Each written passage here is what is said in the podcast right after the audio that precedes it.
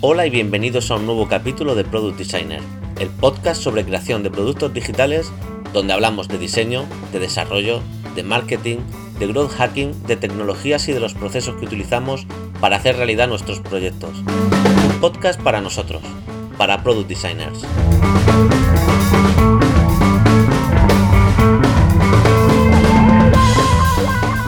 Hola y bienvenidos. Yo soy Fran Gallardo y este es el capítulo número 8 de 18 de octubre de 2016. ha pasado mucho tiempo, pero no te preocupes, estoy vivo. Muy, muy liado, pero vivo. Te preguntarás por qué he tardado tanto en grabar un nuevo episodio de Product Designer. Y el motivo principal, pues bueno, es que la cabra tira al monte. Pero déjame que te explique. La mayor parte de mi carrera profesional siempre he sido de, bueno, autónomo, ¿no? Como siempre he trabajado como freelance y, contratando un pequeño equipo o trabajando generalmente para clientes y realizando algunos proyectos paralelos propios. Esto ha sido así, excepto durante los últimos años, en los que he trabajado, pues, bueno, para algunas empresas de ámbito nacional, por cuenta ajena. Han sido años en los que he aprendido mucho, he conocido a gente muy profesional y muy inspiradora de la que he aprendido mucho. Eh, pero al final hay personas que, no sé si por su forma de pensar o por cómo deseamos vivir nuestra vida, pues tenemos ciertas necesidades e inquietudes que, nos hacen incompatibles pues para algunos ambientes y para algunas situaciones. No quiero decir que trabajar por cuenta ajena esté bien o esté mal, o que lo mejor es ser freelance o autónomo, sino que bueno, dependiendo de tu forma de pensar o, incluso en qué fase de tu vida te encuentras, pues prefieres una opción o prefieres otra hay personas que, no queremos ir por el camino que ha creado otro, simplemente pues preferimos crear nuestro propio camino. Y a mí el tener la libertad de poder elegir en qué proyectos quiero participar o, en qué horario quiero tener para poder conciliar eh, mi vida personal con la profesional, pues bueno, es un poco lo, que busco y lo que ahora mismo me da la vida, ¿no? Ahora que mis hijos pues son pequeños y los puedo llevar al cole, recogerlos y, tener un, un horario mucho más flexible de, de, lo que tiene uno, pues bueno, trabajando generalmente por cuenta ajena. Así que, pues bueno, hace unas semanas decidí ir cambiando progresivamente del estado en el que estoy, de trabajar por cuenta ajena a trabajar para clientes y poder dedicar más tiempo a mis proyectos paralelos. Pero claro, cuando tienes tres hijos y tantas responsabilidades, pues bueno, este cambio pues no lo puedes hacer de, de la noche a la mañana sino que tienes que ir ganando clientes poco a poco hasta que te puedes permitir hacer el transbordo total, ¿no? De, de, un estado a otro. Y bueno, en esta fase estoy, que yo creo que es un poco la peor de todas, porque estás dándolo todo por cuenta ajena, ¿no? A la, a la empresa que te está pagando, y aparte tienes que sacar tiempo para trabajar para tus clientes, para ganar nuevos clientes, y aparte, pues bueno, trabajando en proyectos paralelos, como sabéis, como diario de un producto, y, y, bueno, y aparte, pues bueno, eh, aspectos como este podcast, pues, pues, bueno, lo han sufrido un poquito pero también pienso que es un periodo de transición, es un periodo temporal y que espero que pronto se resuelva y pueda continuar con, normalidad. Eh, como te comentaba, eh, eh, este paso que he dado de ser autónomo, en este paso para, volver a, a, la carretera, pues bueno, he creado una, una, serie de servicios. El primero de ellos es un servicio de desarrollo web desde cero, ¿no? Bueno, enfocado a, potenciar marca de, diferentes empresas, ya sea desarrollando un theme desde cero, un theme de WordPress generalmente, para que los clientes puedan seguir desarrollando eh, todo el contenido de sus páginas o bien pues bueno añadiendo funcionalidad mediante plugins realizados a medida y luego preparando el sitio para que se pueda mm, medir bien con Analytics con sus embudos con sus eventos de JavaScript en sus botones. Es decir adaptar crear un, un entorno para ciertas empresas que esté muy muy preparado para lo que ellos necesitan. Es un servicio prácticamente que he basado para, para cubrir una demanda generalmente de pymes y bueno si queréis echarle un vistazo a esta landing que he creado está en gallardoramos.com barra web designer, si, si luego le quieres echar un vistazo. Pero independientemente de este servicio, he diseñado otro que, no tiene una demanda tan clara y, que incluso es un poco una prueba, ¿no? Para ver si, si, realmente mm, tiene cabida o no y que está dividida en dos partes. Y la verdad es que me hace mucha ilusión y estoy muy orgulloso de, cómo, cómo, ha quedado. Eh, casi la gran mayoría de nosotros, yo y vosotros que estáis escuchando, pues excepto en contadas ocasiones, pues, pues vamos a tener que recorrer las fases de, lanzar un producto al mercado, ¿no? Es decir, la, idea, esa idea la, con la que nos vamos a hacer ricos y vamos a cambiar el mundo, y luego la fase de desarrollo y diseño, que es un momento complicado y que no todo el mundo supera porque, porque bueno, es una fase compleja donde tienes que dar forma a esa idea, tienes que tener conocimiento de diseño, de la tecnología que se va a realizar, y muchas veces pues no tienen la inversión o el tiempo que se necesita. Y, bueno, los valientes pues pasan a la siguiente fase, que es la de lanzamiento, y cuando por fin lo lanzas, pues vienen un poco las sorpresas y, a veces las desilusiones. Y, bueno, pues muchas veces pues porque el, número de ventas o el número de descargas que queremos para nuestro producto pues no son las que estábamos buscando o las que pensábamos que podíamos tener.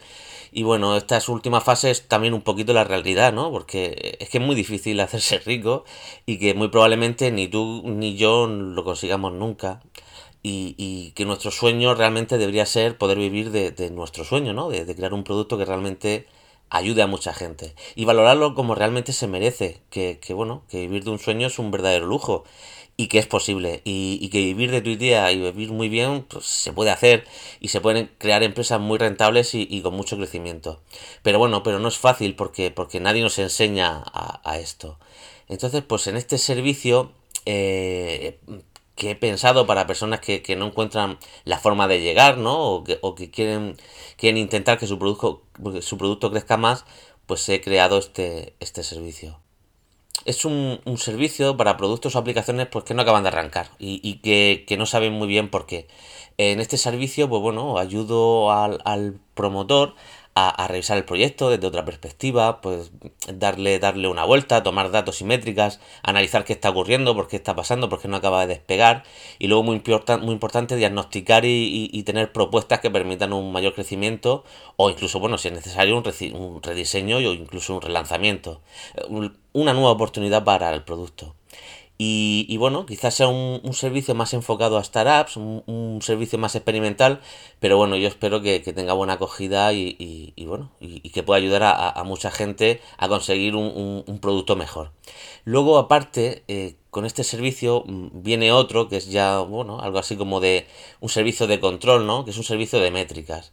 Eh, es un servicio, bueno, pues mensual en el que configuro y preparo pues, todos los eventos que se necesitan medir dentro del producto todas las KPIs que, que se van a analizar y, y, bueno, y se va haciendo un informe con, con, donde se revisan todas estas métricas para ver que realmente se están cumpliendo objetivos o no.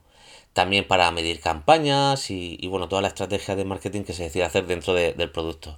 Y bueno, y este sí que es un servicio pues para cualquier persona, cualquier pyme que quiera tener la sensación de tener bajo control sus aspectos de su negocio o de su producto y que ahora mismo siente que no, que no las tiene, ¿no? Entonces, pues bueno, como veis son dos servicios que, aunque lo ideal es que vayan unidos, pues pueden ir, de forma independiente. Uno para, para intentar mejorar un producto que ya existe y el otro pues para, para tener tu producto bajo control mediante un servicio de métricas. Así que ya sabéis, si necesitáis tenerlo todo bajo control o intentar mejorar vuestro producto, solo tenéis que poneros en contacto conmigo. Si conocéis que alguien que me pueda necesitar, pues, pues igual. Eh, simplemente a través de un correo electrónico a fran.gallardoramos.com o, bueno, o a través del formulario de contacto que tengo en gallardoramos.com barra web developer. Os dejo todo esto en, las notas del programa. Y, y, bueno, y también comentaros que cuando pueda volver a ser freelance 100%, tengo pensado lanzar un nuevo podcast que yo creo que a los suscriptores de Diario de un Producto os va a gustar bastante. Eh, bueno, para los que no lo sabéis, Diario de un Producto es una, una, newsletter donde desarrollo un producto digital en tiempo real, ¿no? Y donde voy compartiendo aspectos desde adentro, ¿no? Desde dentro de lo que es el proceso. Y en el que cada día, pues bueno, somos cada vez más suscriptores. Ahora mismo estamos en la fase de wireframe del producto y bueno, estoy teniendo un feedback muy, muy, muy positivo de, de todos los suscriptores. La verdad es que está siendo una experiencia muy enriquecedora para mí. Pero bueno, vamos a, a, a centrarnos ya en el tema de hoy, que no es otro que el de cómo medir el éxito de una campaña.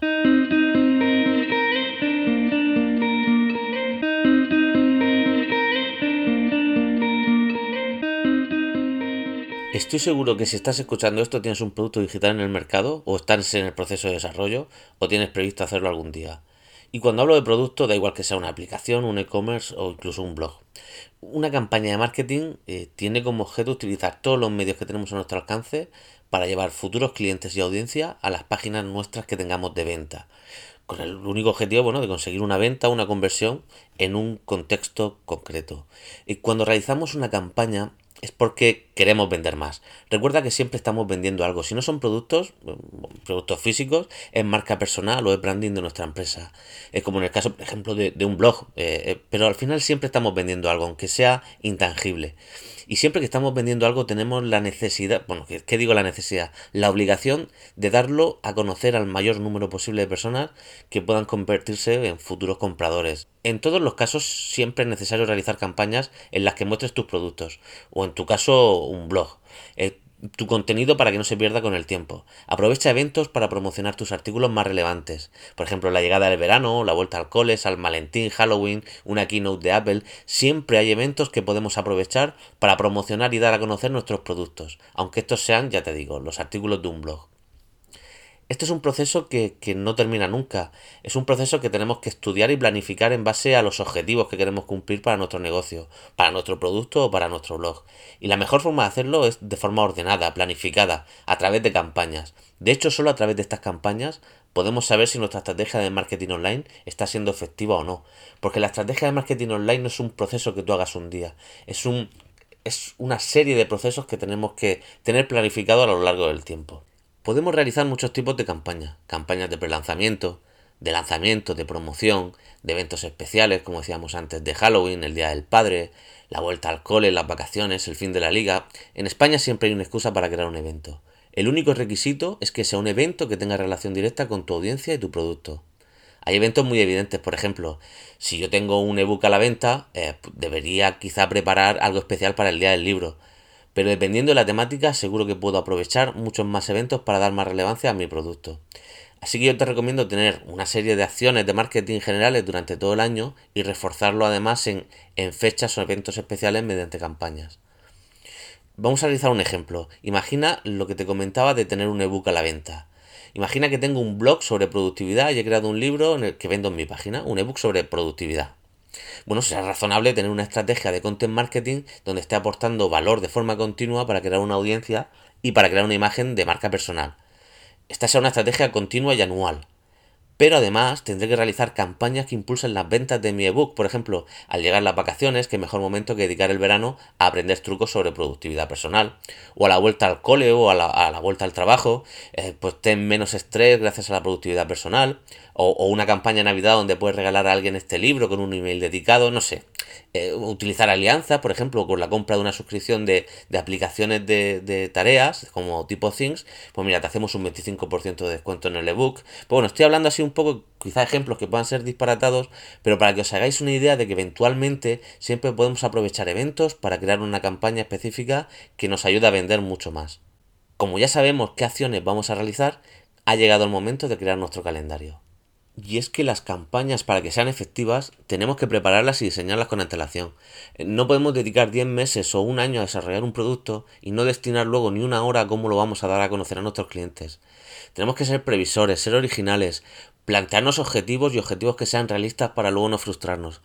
Respeta siempre tu marca, eh, un mensaje y un tono. Eh, no tengas miedo a parecer pesado o, que hagan que, no te sigan en redes sociales o que no te compren porque estés ofreciendo tu producto. Tú tienes que tener un negocio eh, y tu objetivo es que tu cliente al final decida comprarte o no comprarte, pero tu objetivo es que tome una decisión. Y no pasa nada si no te compra. Quizá en el futuro, pero al menos que, te conozcan, ¿no? Quizá en el futuro te acabe comprando.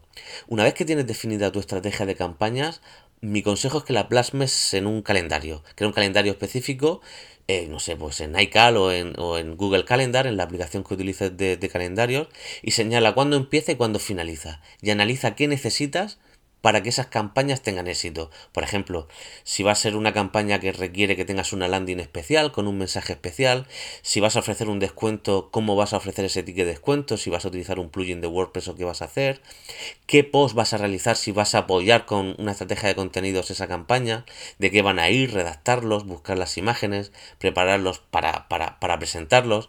Por ejemplo, si vas a acompañarlo también con una, una campaña en Twitter, pues bueno, qué tweets vas a redactar, cuándo los vas a publicar, si los vas a automatizar o no. Todo tiene que estar preparado para cuando empiece la campaña. Y ahora viene la clave del programa de hoy. ¿Cómo medir la campaña para saber si ha tenido éxito o no? Bueno, el, éxito de las campañas se mide en conversiones. Como te comentaba antes, el objetivo de hacer una campaña al final es vender más. Eh, en el caso anterior, pues una campaña ha funcionado si he vendido más libros y, no ha funcionado si no los he vendido. Pero la clave ya no es tanto el resultado final, sino lo que ha ido bien o lo que ha ido mal, con el objetivo de poder aprender de ello, reproducirlo y repetirlo y mejorarlo. Eh, para tener el control de lo que realmente ha pasado necesitamos métricas. Y la herramienta que te recomiendo es gratuita y es Google Analytics. Para medir correctamente una campaña tenemos que crear un objetivo, definir qué es una conversión y que esté perfectamente configurado en Analytics. De forma de que cuando ésta se produzca, digamos que Analytics sepa que se ha producido una conversión y nos la sume. ¿De acuerdo? Pero la clave es saber en qué medio o de qué parte de la campaña se ha conseguido más objetivos. ¿De acuerdo? Y esto se realiza mediante una cosa que se llama UTMs. Las UTM son variables que se añaden a una URL para poder medir de dónde viene el tráfico en herramientas como Google Analytics. Y seguramente las has visto en muchos sitios, en algún mailing o algún enlace que te viene una URL, una dirección, y a continuación te viene una interrogante y a partir de ahí una serie de símbolos raros como UTM barra baja eh, campaign y una serie de números y demás. Bueno, todo eso son UTMs y es añadir variables a una URL para que esas variables con esos nombres se graben en Analytics y, se y podamos saber de dónde viene ese tráfico. Eh, hay, varios tipos de variables. Son unos campaign, que es campaña, que es el nombre del producto de la campaña estratégica que estamos haciendo.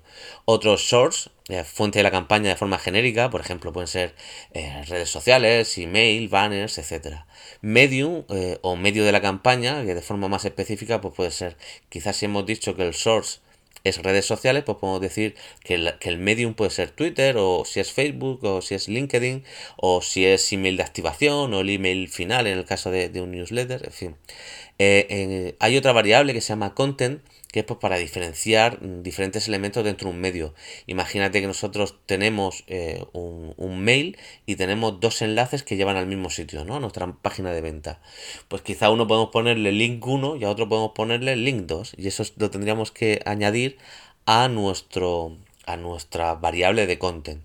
Y luego term, que es opcional y que se utiliza pues bueno, para, para conocer la keyword utilizada la que ha utilizado el usuario para encontrarnos. Eso se utiliza mucho en, campañas de AdWords. En las notas del programa os dejo, como esto, como veis, es un poco engorroso de, hacer a mano, hay una herramienta muy útil de Google, os dejo el enlace en las notas del programa, que es un URL Builder que te permite crear una, una URL con, todos estos parámetros ya creados. Es decir, mm, mm, ahora, de todas formas, ahora vamos a ver un ejemplo donde, donde quiero dejarlo muy claro, ¿vale?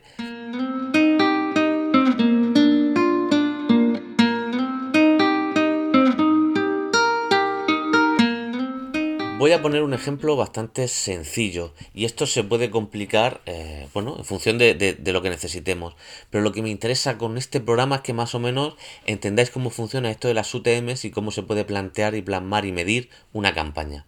Mm, vamos a suponer, por, mm, utilizar el mismo ejemplo anterior, vamos a imaginar que tengo una página, una página única, una URL única donde yo vendo un ebook y hay un botón de comprar ebook.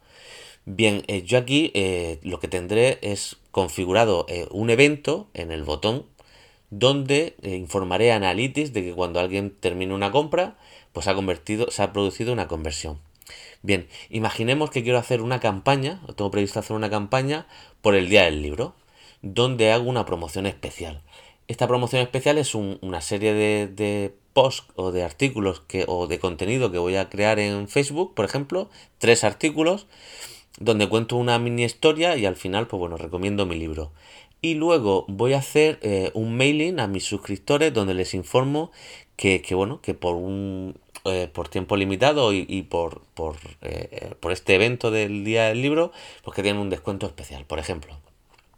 Pues bien, yo cuando planteo esto, si quiero medir la campaña, lo, lo que necesito crear es, es un enlace para cada una de las publicaciones que voy a hacer en Facebook, en este caso he dicho van a ser tres, y un enlace para, eh, para el email que voy a mandar a, este mailing. Entonces yo me iría a esta URL builder de, Google, pondría el nombre de mi campaña, por ejemplo, podría ser eh, Días del Libro 2016, para luego poder identificar que estas visitas me vienen por estos enlaces que voy a crear.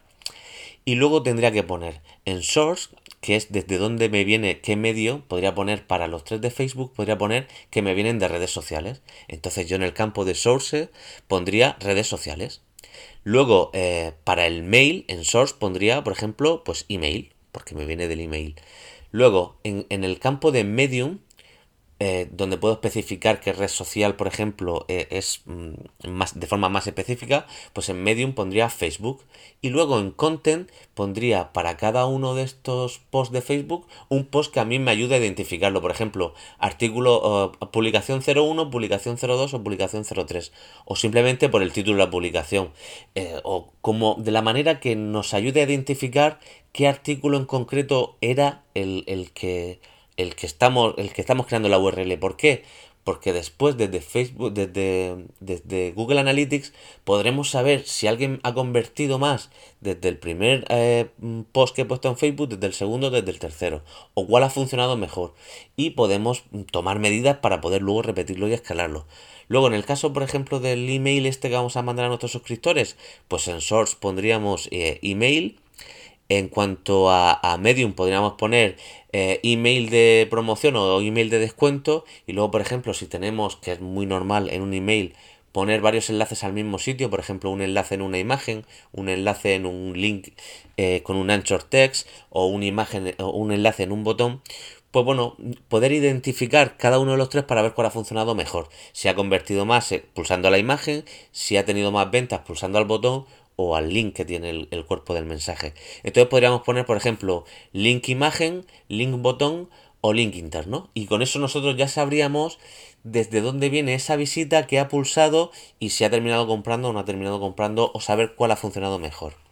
¿Y cómo podemos ver todas estas métricas? Pues bueno, gracias a las UTM que hemos creado, pues en Analytics se van a registrar todas las visitas que provienen de los distintos canales que hemos utilizado para, esta campaña.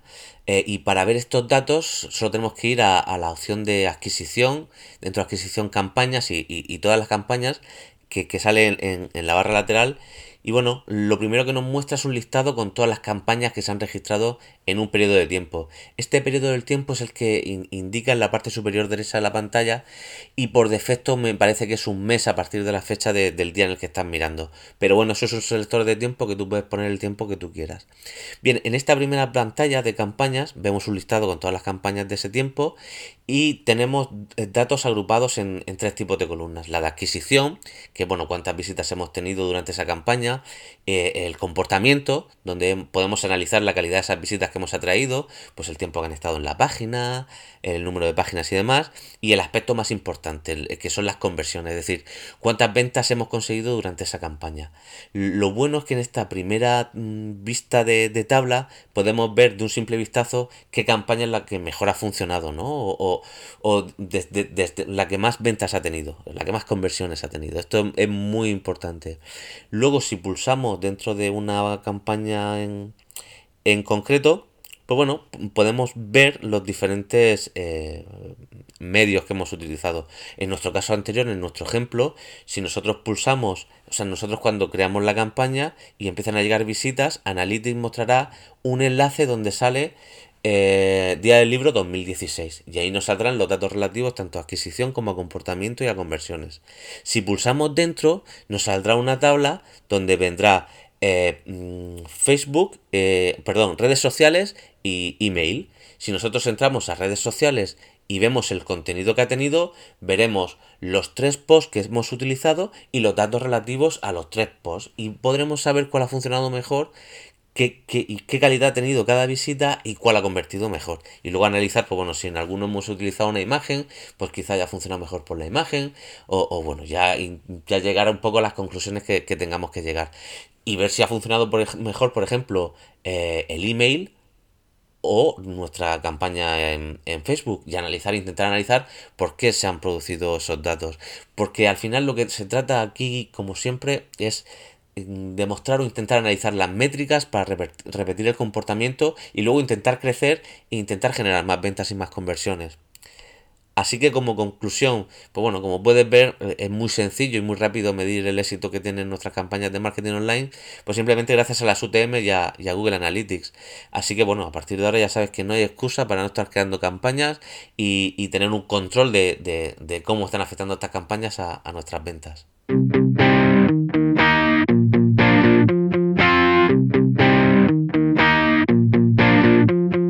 Y hasta aquí el programa de hoy. Recuerda que puedes contactar conmigo a través del correo electrónico escribiendo a fran.gallardoramos.com o a través de Twitter en la cuenta arroba fran doble barra baja gallardo.